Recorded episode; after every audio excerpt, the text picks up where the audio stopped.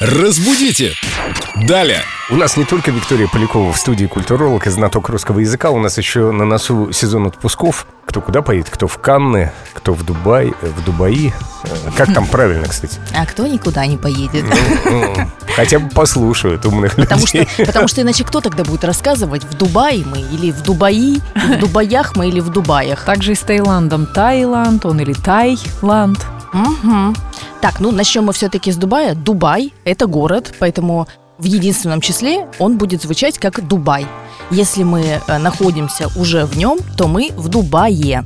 В Дубае.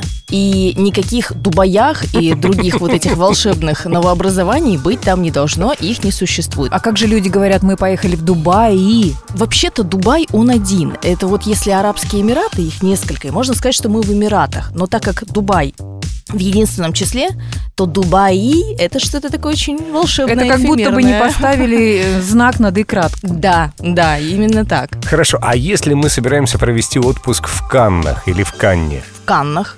Канны, потому что они в единственном числе звучат как множественное. Как ножницы, например. Мы же не можем Я понял. единственное число сделать. Подождите, я не поняла, я что-то совсем забыла. Что это за город, где это?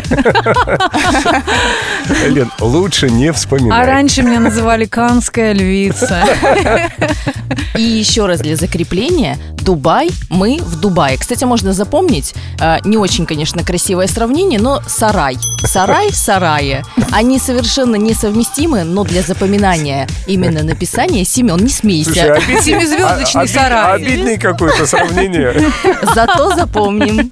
Кстати, сарай, между прочим, означает дворец Семен. Так что не такое уж и обидное сравнение. Ну хорошо. Ладно, тут у нас канские львицы, дубайские Сарайщицы. тигрицы. А мы, пожалуй, отдохнем в Сочах. Разбудите! Далее!